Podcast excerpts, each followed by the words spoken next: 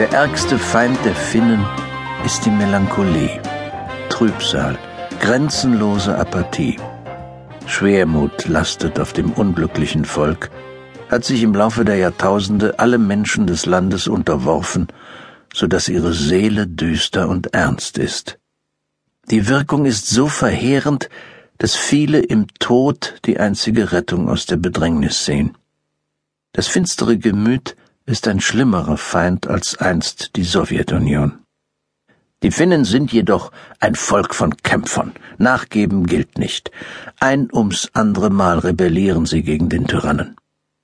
Johannes, das mitsommerliche Fest des Lichtes und der Freude, ist für die Finnen wie eine gewaltige Schlacht, in der sie die zehrende Schwermut mit vereinten Kräften und gewaltsamen Mitteln zu bannen versuchen. Das ganze Volk macht am Vorabend von Johannes mobil.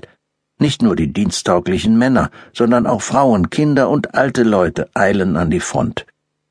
An Finnlands tausend und abertausend Seen werden riesige heidnische Feuer entfacht, um die Finsternis zu vertreiben. Blau-weiße Kriegsfahnen werden an den Masten gehisst. Fünf Millionen finnischer Krieger stärken sich vor der Schlacht mit fettigen Würsten und gegrillten Schweinesteaks. Bedenkenlos trinken sie sich Mut an, und zu Akkordeonklängen marschieren die Truppen auf, um den Feind zu attackieren. In einem pausenlosen, die ganze Nacht währenden Kampf wird seine Macht gebrochen. In der Hitze der Nahkämpfe finden die Geschlechter zueinander. Frauen werden geschwängert. In Schnellbooten fahren die Männer hinaus und ertrinken in den Seen und Buchten. Zu Tausenden fallen die Menschen in die Erlenbüsche und Brennnesselsträucher. Man sieht aufopfernde Tapferkeit und zahlreiche Heldentaten. Freude und Glück tragen den Sieg davon, die Schwermut wird vertrieben. Das Volk genießt wenigstens eine Nacht im Jahr seine Freiheit, nachdem es den finsteren Unterdrücker gewaltsam bezwungen hat. So brach in der Provinz Häme am Ufer des Humalajärvi der Morgen des Johannistages an. Leichter Rauchgeruch von der nächtlichen Schlacht hing noch in der Luft. Am Abend waren rund um den See Lagerfeuer abgebrannt worden. Eine Schwalbe flog mit offenem Schnabel dicht über der Wasseroberfläche dahin und jagte Insekten. Das Wetter war ruhig und klar, die Menschen schliefen. Nur die Vögel sangen unermüdlich weiter. Ein einsamer Mann saß auf den Stufen vor seinem Sommerhaus, in der Hand hielt er eine ungeöffnete Bierflasche. Es war Direktor Onnirellonen, und er hatte die traurigste Miene in der ganzen Gegend. Er gehörte nicht zu den Siegern der nächtlichen Schlacht. Er war schwer verwundet, und es gab kein Feldlazarett, in dem sein gebrochenes Herz hätte behandelt werden können.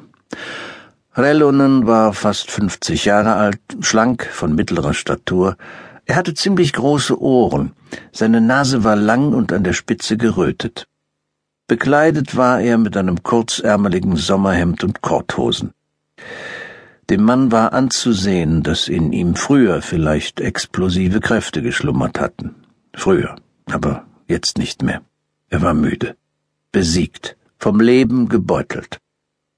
Die Furchen in seinem Gesicht und sein schütteres Haar waren rührende Zeichen der Niederlage im Kampf gegen die Härte und Kürze des Lebens. Direktor Onnirellonens Magen litt seit Jahrzehnten an Übersäuerung und in den Falten der Därme lauerte ein beginnender Katar. Seine Gelenke waren in Ordnung, die Muskulatur ebenfalls, wenn man von einer leichten Erschlaffung absah. Dagegen war Onirellonens Herz verfettet und träge.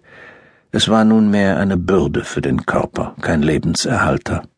Es bestand die Gefahr, dass das geplagte Herz stehen bleiben, den Körper lähmen und seinen Besitzer nach Lebenssaft dürsten ja sterben lassen könnte. Das wäre ein schnöder Lohn für den Mann, der sich seit Embryozeiten auf sein Herz verlassen hatte. Wenn das Herz nur für hundert Schläge ausruhen, Luft holen würde, wäre alles vorbei. Dann hätten Onirellonens bisherige Milliarden Herzschläge keinerlei Bedeutung.